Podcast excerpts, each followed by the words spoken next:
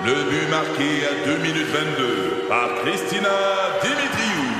Avec l'aide de Sebastiano Brunet, Lucie Beaulieu, Tarek Malki, Jenny Agostino, Edith Chen, Emmanuel Jean-Pierre. Au hockey, comme en immobilier, pour réussir, ça prend toute une équipe. Et avec vos 5000 courtiers Remax, la force du réseau roule pour vous. Remax est heureuse de s'associer à Martin McGuire et Danny Dubé pour vous présenter le tout nouveau balado Bon Match. C'est 23. Vous aimez les voitures? Vous êtes intéressé par l'industrie automobile, la transition électrique? Vous voulez être au courant des nouvelles tendances sur le marché? Voici Ça tient la route avec Benoît Charrette et Alain McKenna. Salut tout le monde, bienvenue à une autre émission de Ça tient la route. Monsieur Mécana, mes hommages. Charrette, bonjour. Ah, grosse semaine encore. Vous vous rappelez peut-être, la semaine dernière, on a reçu le président directeur général de la Corporation des concessionnaires automobiles du Québec, Robert Poetti, Oui. euh, qui nous parlait. euh, bon, il s'est mis un peu dans la peau des constructeurs euh, qui trouvent que l'échéancier de 2035 va peut-être être serré. On va vous amener l'autre côté de la médaille cette semaine. On va parler à Daniel Breton, qui lui est président directeur général de Mobilité électrique Canada, euh, qui lui dit au contraire, faudra pousser plus fort parce que là, on est au Québec en ce moment à 9,5% des gens qui achètent des véhicules électriques. Faut pas baisser les bras, c'est Euh, ce que je veux dire. voilà, Ouais. et c'est parce que il y a énormément de pression pour avoir plus de véhicules, parce que les gens en veulent. Il y en a pas. On le sait, là, l'attente pour un véhicule électrique, c'est un an, euh, un an et demi. Il y, a, il y a des deux ans à certains endroits. Mm-hmm. C'est pas sérieux. Là. On peut pas attendre si longtemps que ça. Les gens vont changer d'idée avant de, de changer d'auto.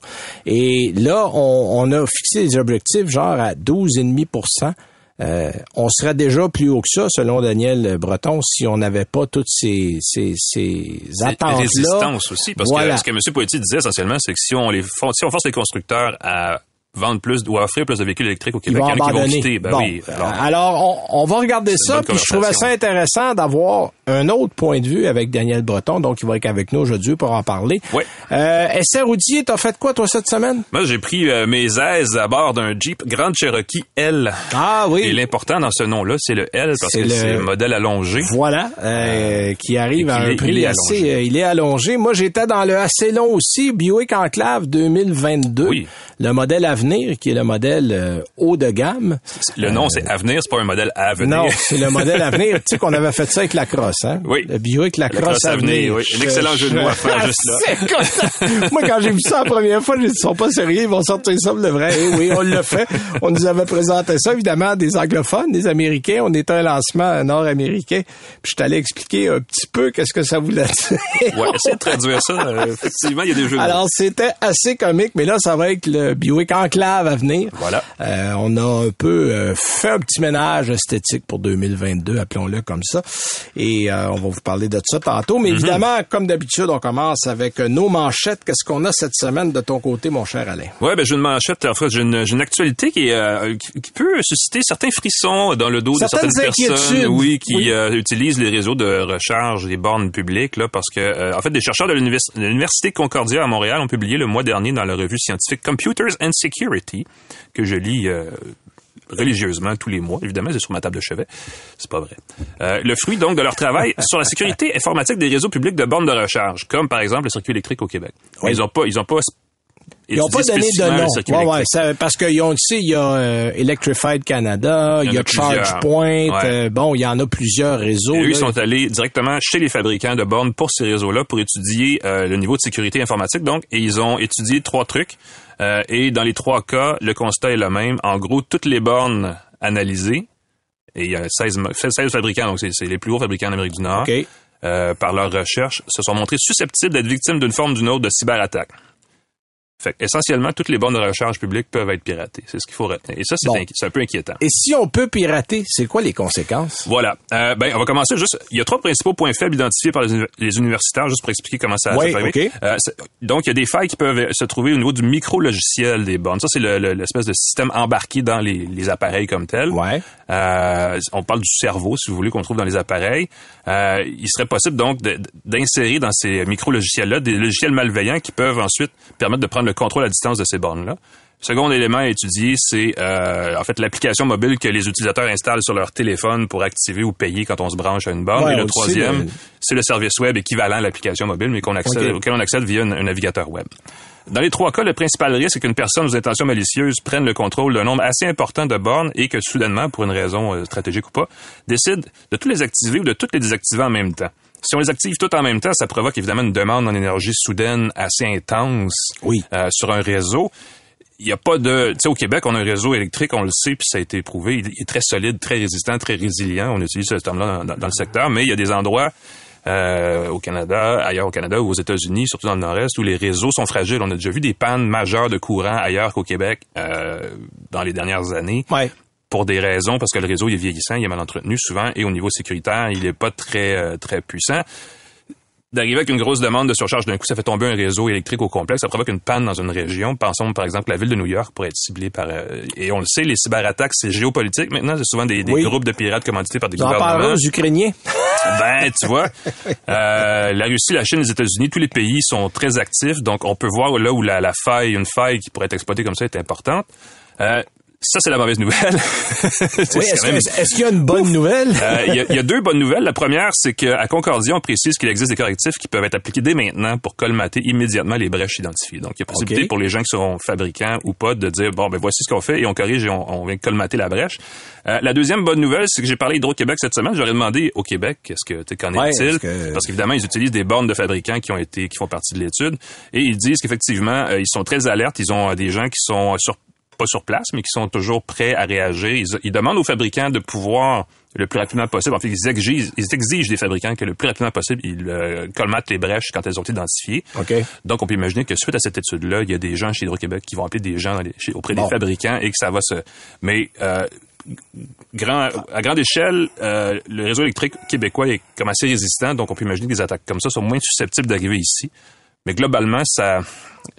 C'est toujours un petit peu le problème de l'œuf et de la poule. là. On, on veut informatiser, numériser des systèmes et on oublie que la sécurité est importante. Alors, on y En pense fait, après il, faut, coup. il faudrait prévoir ça en le faisant. Mais il faut, tu sais, euh, moi, je pars toujours du même exemple que quelqu'un qui met un moteur plus puissant dans son auto, mais qui oublie d'ajuster la freins. suspension, oui, les exactement. freins, les pneus. Là, tu te ramasses avec de la puissance, mais ça devient inconduisible. Alors, c'est un peu le même principe. Voilà. Bon, euh, autre nouvelle, tu m'as parlé de Polestar, je pense. Euh, on a eu des nouvelles du Polestar 5 euh, Oui. cette semaine. Euh, on entend évidemment beaucoup parler, euh, parce qu'il y a une campagne publicitaire très forte à propos de la Polestar 2 2022 qui est la berline électrique du groupe suédois, en fait, qui est le seul modèle en ce moment qu'on peut vraiment acheter. Il y a la Polestar 1, mais on s'entend que, bon, Ah c'est pas le modèle que vous allez acheter, Je pense y en exactement. a même plus. Euh, il y a une nouvelle version plus abordable de la Polestar 2 à deux roues motrices cette année. C'est ce qui lui permet de se conformer aux exigences du gouvernement pour avoir droit au fameux rabais de 13 000 là. Donc, c'est pour ça qu'on parle beaucoup de la Polestar 2 en ce moment. Mais du côté des ingénieurs de Polestar, on a la tête ailleurs. Euh, quand même pas mal, là. On prépare le terrain pour le prochain modèle, qui est la Polestar 5. Et j'arrive pas à dire si c'est une berline familiale ou un VUS. Là, on en parle comme d'un VUS, mais j'ai regardé les images, puis... Ouais, ça ressemble pas mal à une Tesla S. Hein? C'est ça, ben, l'idée exactement, c'est d'aller chatouiller les gens intéressés par un modèle S euh, chez Tesla ou même la Taycan chez Ouais. Porsche.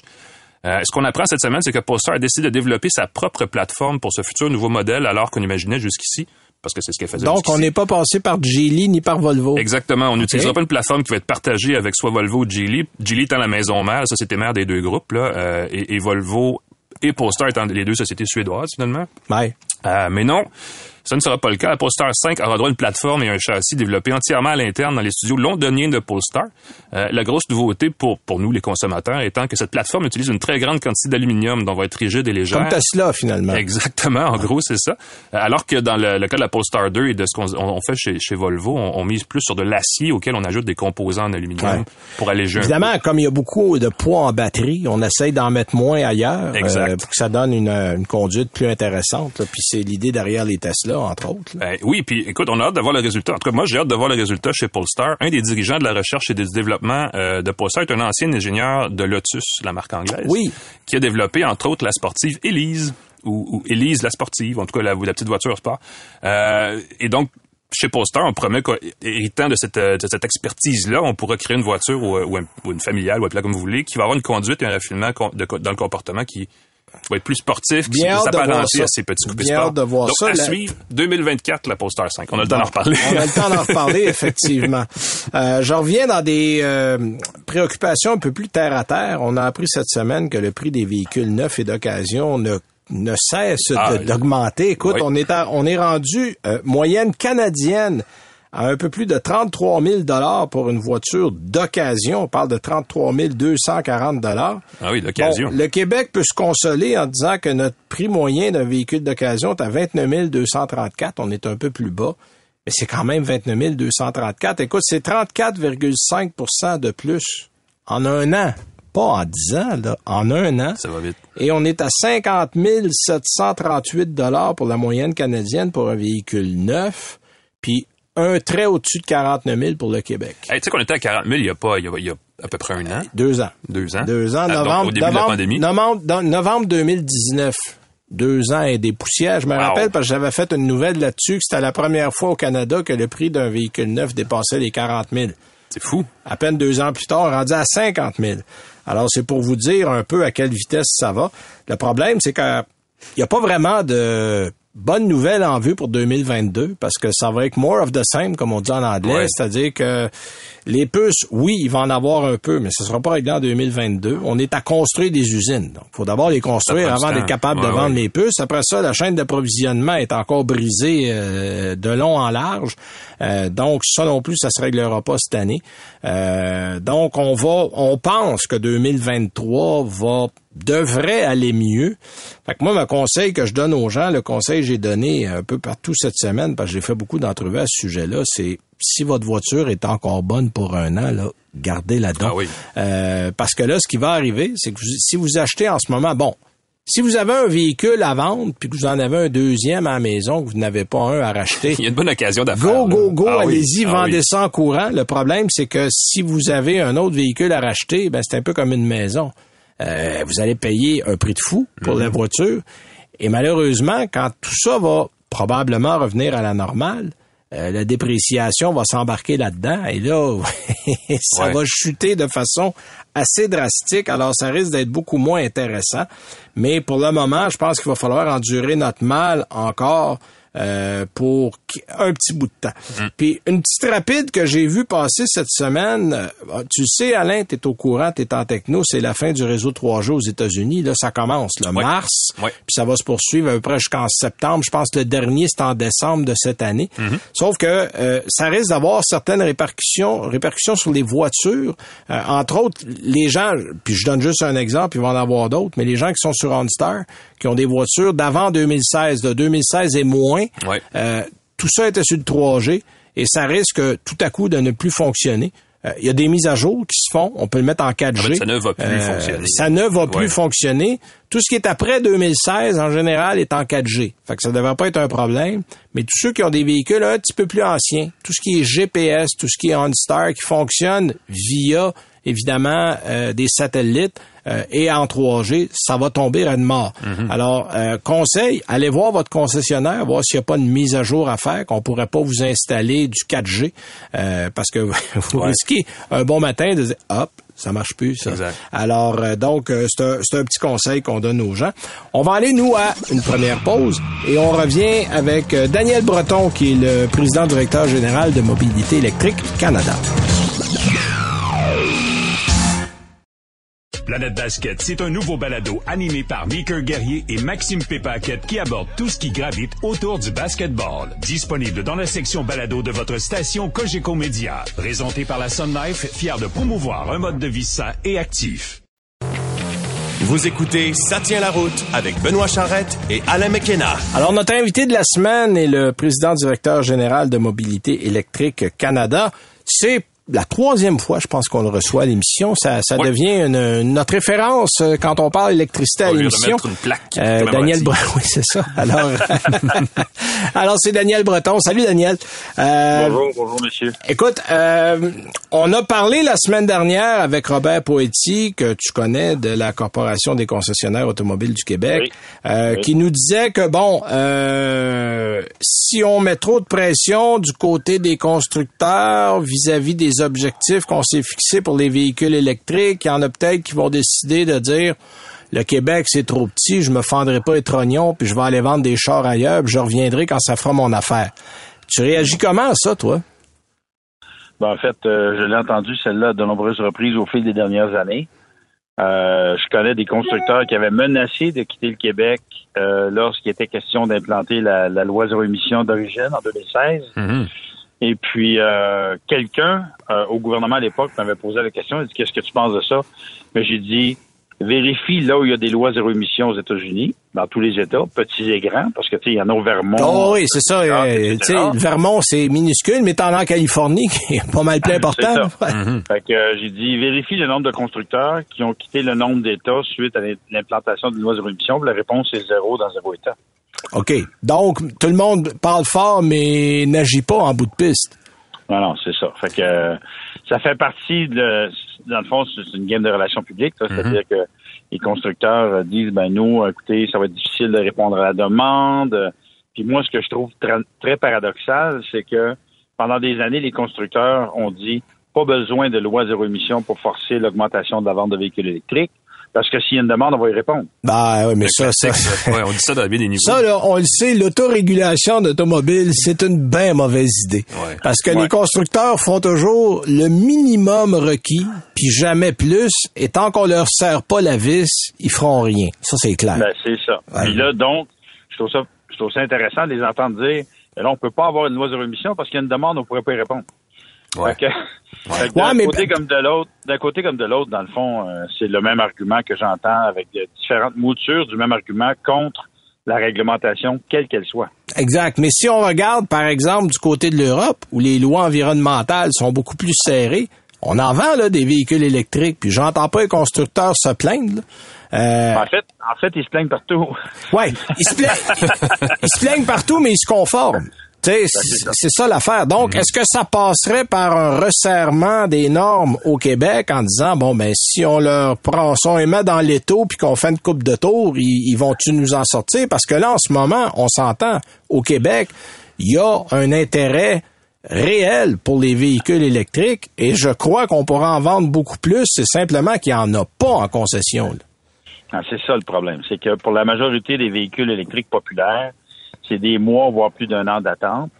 Et là, les consommateurs se sentent piégés parce que d'un côté, le prix du litre est rendu au-delà d'un 60. De l'autre côté, on lui dit, ben écoute, c'est trois mois, six mois, neuf mois, un an, dix-huit mois, avoir une voiture électrique qui t'intéresse.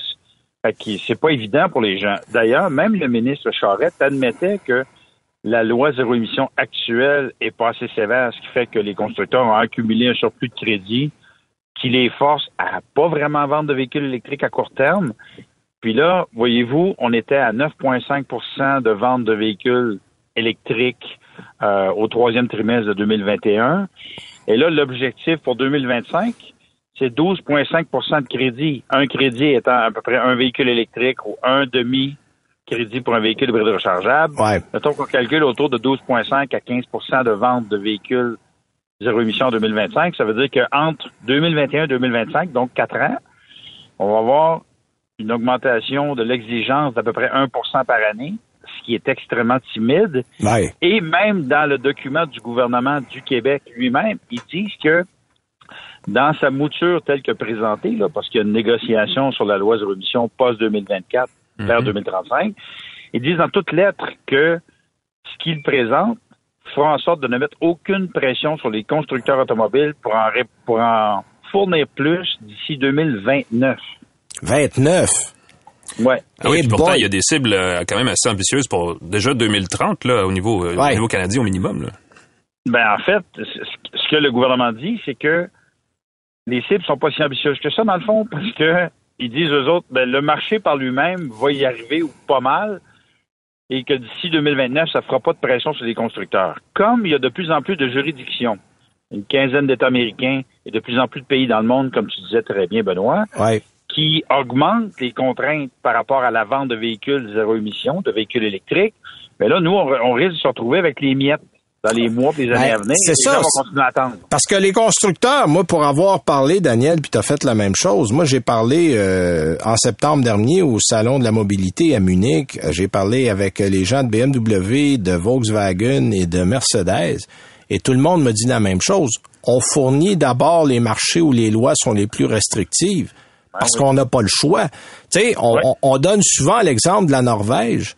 Mais la Norvège est extrêmement restrictive. Et c'est pour ça que euh, acheter une voiture à essence, ça fait quasiment plus de sens parce qu'on tape tellement fort sur le, le- le bâton. Bon, est-ce qu'on voudrait de ça ici?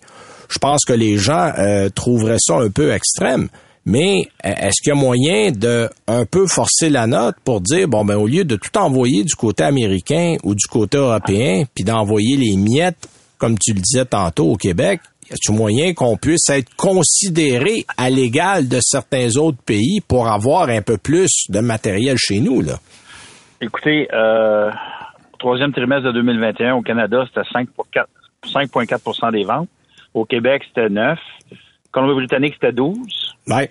Mais là, quand on sort, là, on s'en va en Chine, il était autour de 20% en décembre 2021, à peu près 24% en France, 28% en Angleterre, 36% en Allemagne, 60% en Suède et 90% en Norvège. Donc, ça veut dire que quand on me dit que quand les constructeurs disent, ben nous autres, on va avoir de la misère à répondre à la demande à cause de la pénurie de microprocesseurs, ben moi, je me dis, comment ça se fait que les autres en ont?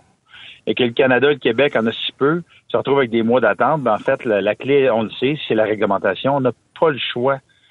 Fait que c'est sûr que ce n'est pas que ça. Ça prend aussi des rabais, ça prend aussi des infrastructures, ça Ah prend oui. aussi de l'éducation. Tout ça va ensemble. Mais sans réglementation, ça ne fonctionne pas. Exactement. Puis tu sais, on le sait là, les gens ici, l'intérêt est là. Euh, Daniel, de ton côté euh, et, et du côté d'à peu près tous les journalistes automobiles, euh, nos questions et les interrogations des gens viennent majoritairement. Est-ce que je devrais m'acheter un véhicule électrique bientôt, tout de suite? Je dois encore attendre deux ans? Puis les gens, des fois, se disent, bon, OK, euh, tel modèle m'intéresse, mais c'est parce que je le veux pas l'année prochaine. Là. Moi, j'aurais besoin de ça dans, dans un mois, là, mettons. Là. C'est un vrai problème. Ah oui, ah oui, c'est un, un réel problème. Euh, Est-ce que tu as eu des discussions, Daniel? Je le sais que tu parles souvent aux instances gouvernementales, tant fédérales que provinciales. Est-ce que tu as eu des discussions à propos de, de justement qu'on voudrait resserrer un peu ou amener des nouveautés au programme pour bonifier ce qui est déjà là? là? Ben, Écoute, dans les échanges que j'ai eus avec euh, différents acteurs au niveau fédéral, au niveau du Québec, au niveau de la Colombie-Britannique et de l'Ontario, c'est sûr que là, de plus en plus de gouvernements sentent la pression monter. Euh, il y a une consultation présentement au niveau fédéral pour mettre en place une loi zéro émission pan-canadienne. Euh, nous, on devait déposer des mémoires au 21 janvier dernier. Euh, on a des discussions avec des fonctionnaires, du personnel politique. Donc, on sent qu'il y a une volonté au niveau fédéral, puis euh, on s'entend, là, il y, a des, il y a des provinces au Canada là, qui sont très, très, très, très loin du Québec. là. Oui, au, niveau oui, du, oui. au niveau du Québec, euh, ce que je trouve paradoxal, c'est que le gouvernement du Québec euh, veut être un leader en électrification des transports, mais je pense qu'il se fait dépasser un peu par la vague. C'est-à-dire que là, euh, les consommateurs sont prêts. Le prix du litre est élevé. Et là, c'est comme s'ils disaient, ben non, nous autres, on peut pas aller si vite que ça, parce que moi, je pense que la pression des constructeurs automobiles et même de, de l'association de Robert Poétique et de la, de la Corporation des concessionnaires automobiles du Québec, en fait, la loi de remission ne touche pas les concessionnaires, elle vise les constructeurs. Donc, Ouais. tu peux avoir un concessionnaire qui n'en vendra pas et son voisin va en vendre un paquet de la même marque et donc le tout va s'équilibrer. Je trouve ça quand même étonnant que des concessionnaires disent nous on est pour, nous on est contre, alors que c'est une loi qui vise les constructeurs et non pas les concessionnaires. Exact. Exact. Alors, c'est c'est- c'est Ouais. vrai, puis qu'il y aura, il y aura probablement une, une certaine homogénéité ou uniformisation à faire à Ben, travers on joue ça. sur la peur que les constructeurs vont quitter, donc des concessionnaires vont perdre leur commerce essentiellement. Ah, mais c'est assez, c'est assez Écoute- loin. euh, sais, faut Moi, imaginer ça. honnêt- honnêtement, moi, je pense pas que c'est l'électrification des transports qui risque euh, de mettre en péril le modèle d'affaires des concessionnaires. C'est plus l'arrivée d'entreprises qui travaillent sans concessionnaire. Euh, Ouais. Polestar, Rivian, Tesla et d'autres joueurs qui disent, nous, un modèle des concessionnaires, On n'a plus besoin de ça. Fait que ça, ça met en péril le modèle des concessionnaires. Ouais, ouais. Je pense Mhm. commence à sentir la chaleur. là. Exact, parce que le modèle, bon, le modèle d'affaires avec la brique et le mortier euh, risque peut-être de prendre euh, la porte, puis on le sait, là, euh, on sait combien ça coûte une concession neuve. Là. On parle de 12-15 millions de dollars euh, qu'il faut évidemment rentabiliser. Euh, ça prend beaucoup de ventes d'auto pour faire ça, alors que si on a un simple point de service euh, qui est dans un édifice qui coûte relativement peu cher, ben le point de la rentabilité n'est pas le même. Là. Ben, messieurs, vous le voyez, c'est ainsi avec la pénurie de véhicules disponibles Oui, de oui. tout type. Il y a des concessionnaires qui disent maintenant, on fait plus d'argent parce qu'on a moins d'inventaire dans notre cours. Les Ben oui. gens les commandent puis ils attendent. Bon. Donc, il n'y a pas juste une pénurie de véhicules électriques, il y a une pénurie de véhicules à essence aussi, il faut se le dire. Exact. Mais c'est particulièrement criant auprès des véhicules électriques et c'est pas d'hier. Fait que donc, il y a des gens qui disent, ben, le modèle d'affaires des concessionnaires est appelé à changer de toute manière. C'est vrai, c'est vrai. Puis il y a beaucoup de concessionnaires qui ont réalisé que, bon, évidemment, soutenir un inventaire de 150, 200 et plus de véhicules, euh, Ouais. les intérêts que ça amène, ça coûte extrêmement cher. Bon, c'est vrai qu'ils ont eu moins de personnel. Euh, on veut peut-être pas vivre une situation de pandémie, mais je pense qu'il y a un entre-deux qu'on va peut-être souhaiter avoir euh, qui va coûter euh, moins cher en, en frais fixes, euh, qui pourrait être Pas plus possible. intéressant. Euh, Pas possible. en Puis- tout cas, euh, si, je- si je peux ajouter une chose en Oui, Daniel. c'est dans le projet de règlement tel que présenté par le gouvernement du Québec. Tu sais, on faut jamais oublier que la raison pour laquelle on veut passer à l'électrification et transport, un, c'est pour diminuer notre dépendance aux hydrocarbures.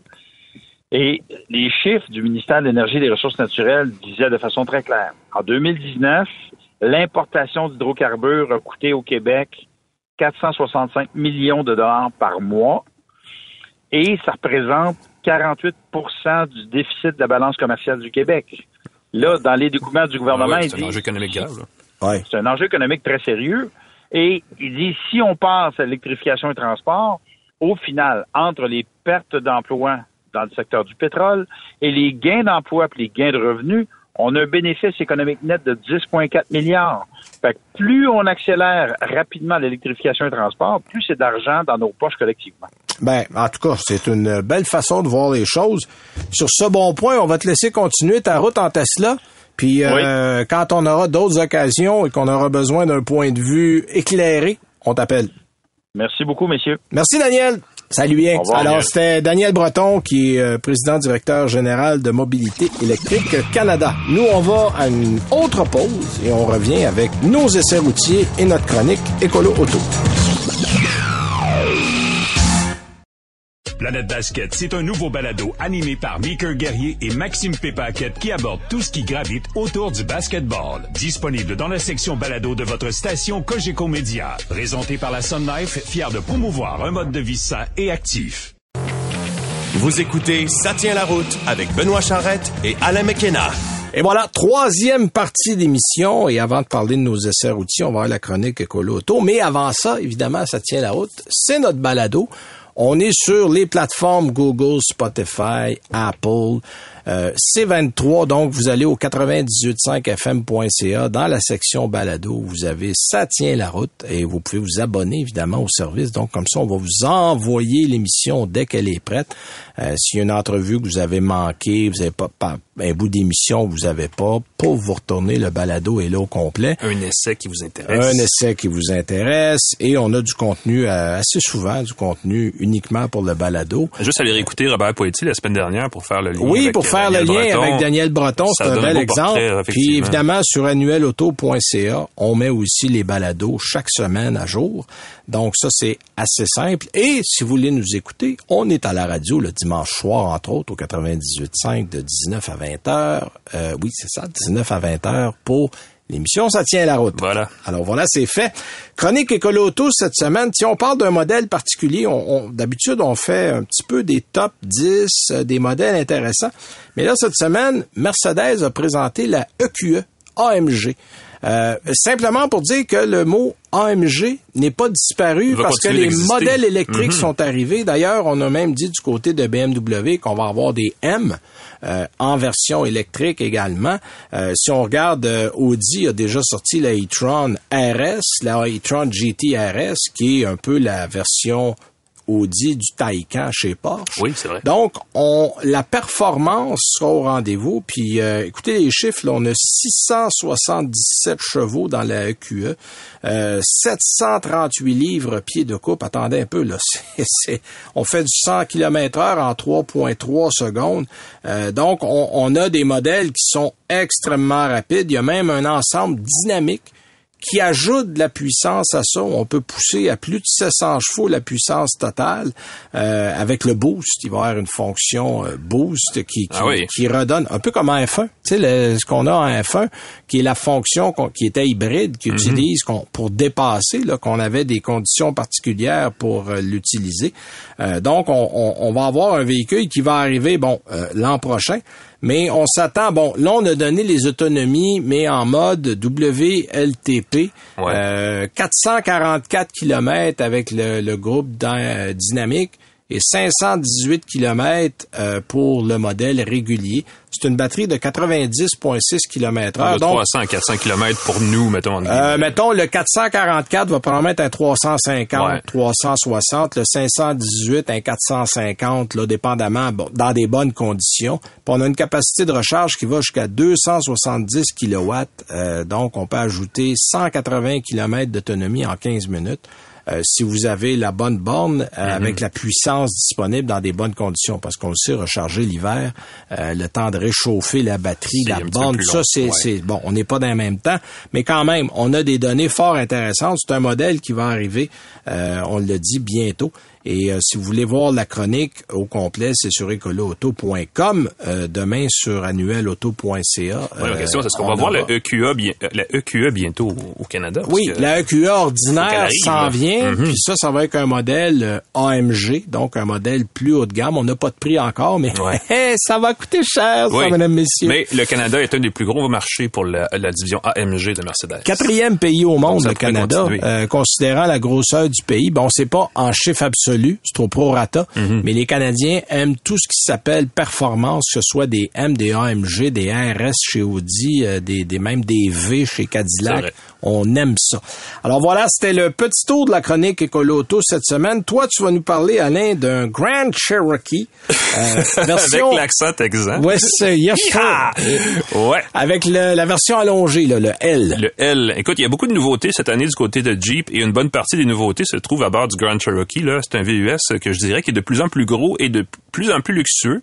Euh, on l'oublie souvent en fait, mais euh, c'est quand même le premier modèle qui a, pour euh, ainsi dire, défini la catégorie de véhicules utilitaires urbains de grand luxe là, qui est aujourd'hui le, le- Ouais. Écoute, si c'est pas la plus lucrative euh, Pas mal sûr que c'est la plus division du marché automobile, c'est une des plus, ouais, parce qu'il y a une grosse demande aussi. Euh, une des nouveautés, donc, cette année, ou en tout cas la fin qui est arrivée à la fin de l'année dernière, c'est l'édition allongée. Euh, qui porte le nom de Grand Cherokee L.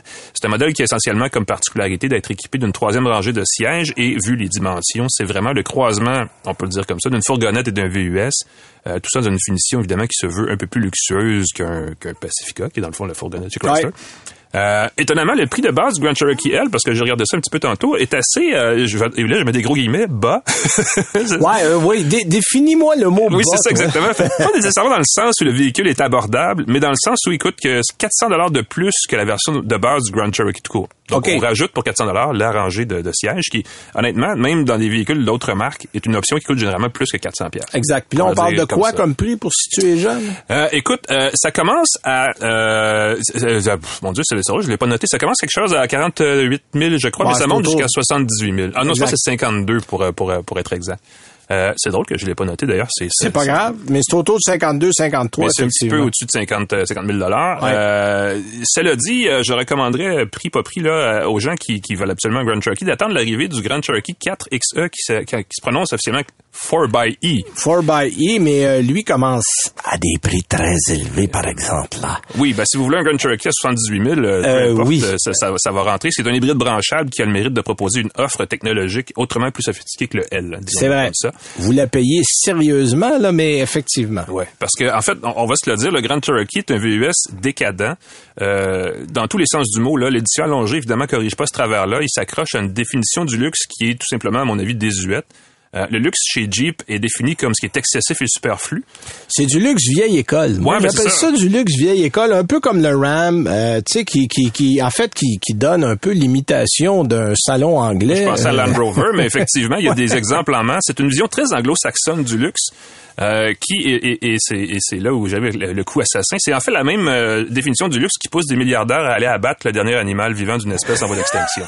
Cette espèce de moi je suis plus fort que la nature et je vous le prouve en étant tu sais excessif. Bref, cette décadence est incarnée euh, dans le cas du Grand Cherokee L par le choix de deux moteurs qui est toujours le même chez Jeep en fait depuis vraiment longtemps, le V6 Pentastar de 3,6 litres qui fait 290 chevaux et qui est le moteur de base partout. C'est le moteur à tout faire, là, ou à peu près. Exactement. Ouais. Qui, qui, qui, et, et c'est ça qui est étonnant, c'est qu'il manque un petit peu de, de muscle pour le, le Grand Cherokee L, et pourtant c'est un moteur qui est capable.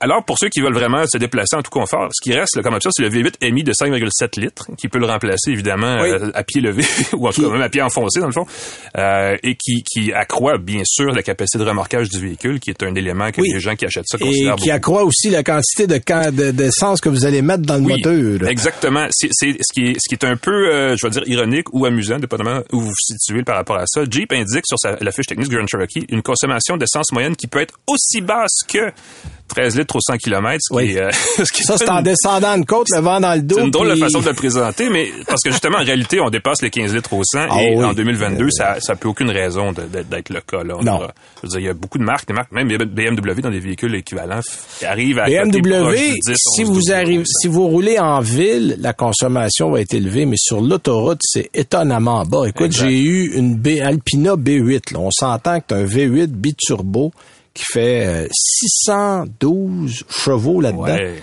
Puis sur l'autoroute, je suis entre 8 et 9. Voilà. Euh, écoute, là, c'est- loin. Mais si tu fais de la ville, tu vas payer pour en City, Oui, par puis, exemple. puis Ouais. j'allais dire, parlant de route, ceux qui aiment se déplacer ailleurs que sur la route vont apprécier euh, le Grand Cherokee, par contre, parce qu'évidemment, écoute, il y a tellement d'options et de réglages de conduite pour leur piste que c'est facilement le VUS à 7 passagers le plus agile dans les sentiers. Euh, Ah, il est agile. Il est pas à Denis ou à Paul, il est agile. dans les sentiers. Ailleurs, je ne sais pas, mais dans les sentiers, euh, habile, en tout cas, il n'y a pas de doute. Euh, évidemment, il faut avoir confiance dans sa perception spatiale parce que la visibilité est à peu près nulle vers le bas. La caisse est tellement haute, Oui. la ceinture de caisse fait qu'on ne voit pas au sol près du véhicule facilement. Euh, Évidemment, au volant, par contre, on voit très bien le système Uconnect, euh, qui est le fameux, la fameuse interface qui multimédia. est une très bonne interface. Qui est certainement la plus dire. grande qualité de ce ah, euh, Ouais, c'est- convivial, facile à utiliser, à comprendre. Euh, c'est ça devrait être un exemple que- à suivre à travers l'industrie automobile. ça. Voilà. Alors, euh, quand on achète un VUS de luxe qui se définit comme euh, étant euh, toute forme imaginable de surabondance, je pense qu'il faut s'assumer, mais honnêtement, faites-vous une faveur à vous-même et aussi au reste du monde autour de vous et attendez au moins l'arrivée de la version branchable si vous voulez absolument acheter un Grand Cherokee qui coûte cher.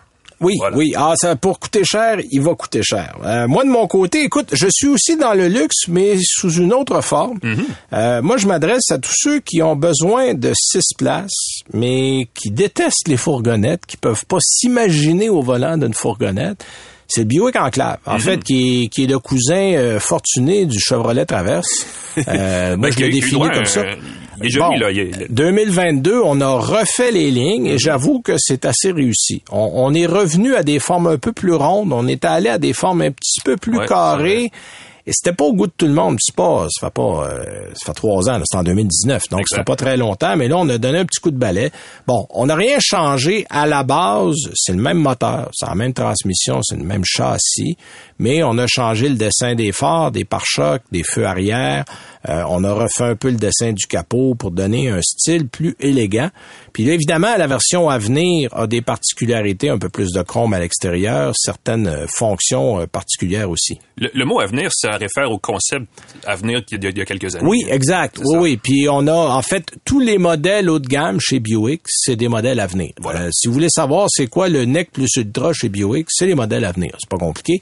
Euh, du côté de l'enclave, ce qu'on a fait, en fait, c'est qu'on a euh, un peu retravaillé l'extérieur. Euh, le prix du modèle à venir est à 63 000. On le dit tout de suite. Mais si vous prenez un Pacifica hybride, on est à 62 000. Si vous prenez un, euh, moi je compare un peu avec ça. Qu'est-ce qu'on a d'équivalent? On peut aller voir des Allemands. On compare souvent à dire bon, euh, qu'est-ce qu'on a dans ce format-là? Il Ah, faut aller à voir. Lexus, moi, tu vois. Ben Lexus, le RX Voilà. L, Mhm. parce que si on veut un autre rangé en arrière, il faut aller dans le L. On est dans les 55 000 en montant. Vous allez rentrer, euh, on, on- équipé, on est à 65. C'est plus grand que ça. Mhm. Euh, je peux pas comparer un BMW X7, oui, en termes de grandeur, mais le X7 Ouais, c'est est Mhm. immensément plus luxueux que ça. Euh, tu sais, ce qu'on a fait du côté de Buick, je comprends l'approche. On, on a voulu dire, on va mettre ça joli, mais on veut laisser ça à un prix réaliste, parce que oui, ça semble beaucoup, 63 000, mais si on compare avec des équivalents, c'est pas plus cher. Il n'y a pas le côté technique avancé qu'on retrouve chez les Allemands. Les Allemands ont vraiment, là, ils mettent le paquet sur de la technologie, mais ça m'a pas dérangé. Ouais. Quand on le sait au départ, l'essentiel est là, là. Vous avez, bon, le euh, détection d'angle mort, euh, détection euh, changement de voie. Moi, évidemment, le modèle à venir avait un régulateur de vitesse euh, intelligent. Euh, il y avait aussi l'afficheur tête haute. Certaines, ça, c'est sur l'avenir. On l'a pas sur les modèles parce que ça commence autour de 48, 49 000 pour un enclave de base. Ouais. Et là, ben, on ajoute, le prix augmente, mais tout le monde a droit au 3,6 litres de 310 chevaux, qui est un moteur éprouvé, qui va bien là-dedans. Il n'y a pas d'autre offre pour le moment. Il y a pas, on n'amène pas d'hybridation, on n'amène pas de, bon, je pense que le 4 cylindres ne sera pas une bonne idée. On l'a fait dans le GMC Acadia, mais l'Acadia, on l'a rapetissé par Oui, rapport, ben oui. parce qu'avant, on avait un trio. là. On avait le Traverse, l'Acadia, l'Enclave. L'Acadia a pris une autre tournure. Il est plus petit, plus compact. On a mis un 4 cylindres dedans. Ça a plus ou moins fonctionné. Euh, là, on reste aux gens qui veulent avoir quelque chose où on est bien à 6. Il y a euh, évidemment ce que j'aime beaucoup, le Apple CarPlay et le Android Auto fonctionnent extrêmement bien, fonctionnent sans fil. On a aussi l'espace Internet dans les GM. Vous mettez votre mot de passe, puis tout le monde peut être branché à Internet à l'intérieur du véhicule. Bon, on conseille, on conseille pas ça aux chauffeurs, mais bon. Euh, mais mais Non, ça a été très bien. Puis évidemment, moi, j'avais un, c'est un modèle 4 roues motrices. Euh, bon, GM n'a pas le système de 4 roues motrices le plus efficace au monde, mais ça, ça fait le travail, pour être honnête. Puis ma consommation, au bout d'une semaine, 11,6. Considérant le format, c'est pas pire. C'est Ouais. pas, c'est pas extraordinaire, mais c'est pas pire. Évidemment, la grande qualité, c'est l'espace. Écoute, il y a 1642 litres de volume de chargement OK. pas en baissant la troisième rangée, donc en gardant juste deuxième rangée. Puis si on abaisse la deuxième, tout ça, ça baisse Ah pas oui, mal à plat, mais comme c'est des sièges capitaines, il reste comme un espace entre les deux sièges. Fait que là, c'est peut-être moins pratique dépendant de ce que vous allez mettre, mais on a 2764 litres. Alors, c'est beaucoup d'espace à l'intérieur. Euh, c'est bien fait. Les matériaux sont de bonne qualité.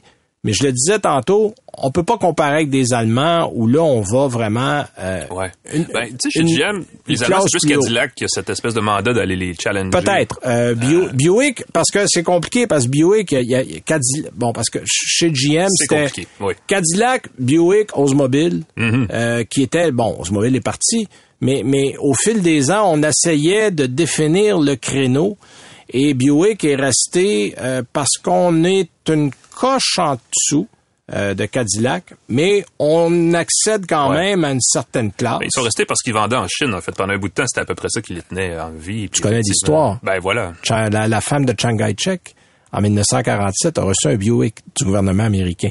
Et tous les Chinois savent c'est quoi un Buick. Voilà. Ce qui est extrêmement difficile d'implanter une marque étrangère dans la mentalité populaire d'un pays. Et tous les véhicules, il y a presque pas d'exception, de GM, ce sont des Buick en Chine. Parce qu'on sait c'est quoi une Buick. La marque fonctionne. Et voilà, il Voilà. y a, il y a- il y a un- il y a un- une grande renommée derrière ça. Donc, si on se résume, l'espace est généreux, la conduite silencieuse et souple chez Buick, on a une très bonne insonorisation, l'équipement de série est complet, l'info de divertissement est bon, il est performant, il est bien fait. Euh, la faiblesse, c'est qu'on n'a peut-être pas le niveau de luxe qu'on s'attendrait à avoir pour un modèle de 63 000 puis il n'y a pas d'autre solution mécanique que le V6. Donc, faut, faut vous faire à ça. Mais dans l'ensemble, euh, j'ai trouvé que l'espace était bon. On souhaite seulement qu'on va avoir réglé des petits bobos qu'on a eus. Il y a eu quelques problèmes mécaniques à gauche et à droite. Donc, ça nous résume notre émission de cette semaine. C'est Voilà. déjà tout, mon cher ami Alain. Euh, semaine prochaine, hey, j'ai le Bronco deux portes sport manuel en essai cette semaine. Eh On- je vais vous parler de ce véhicule assez particulier. De Ben, je peux, on le fait pas l'hiver, mais oui, j'ai l'option. Euh, puis on, on va se revoir euh, la semaine prochaine pour une autre émission. On va vous parler, entre autres, de ça. Euh, passez une bonne semaine. Soyez prudents. Merci monde. à Claude. Hébert derrière la console. Et nous, on se reparle la semaine prochaine. Salut! C'est 23.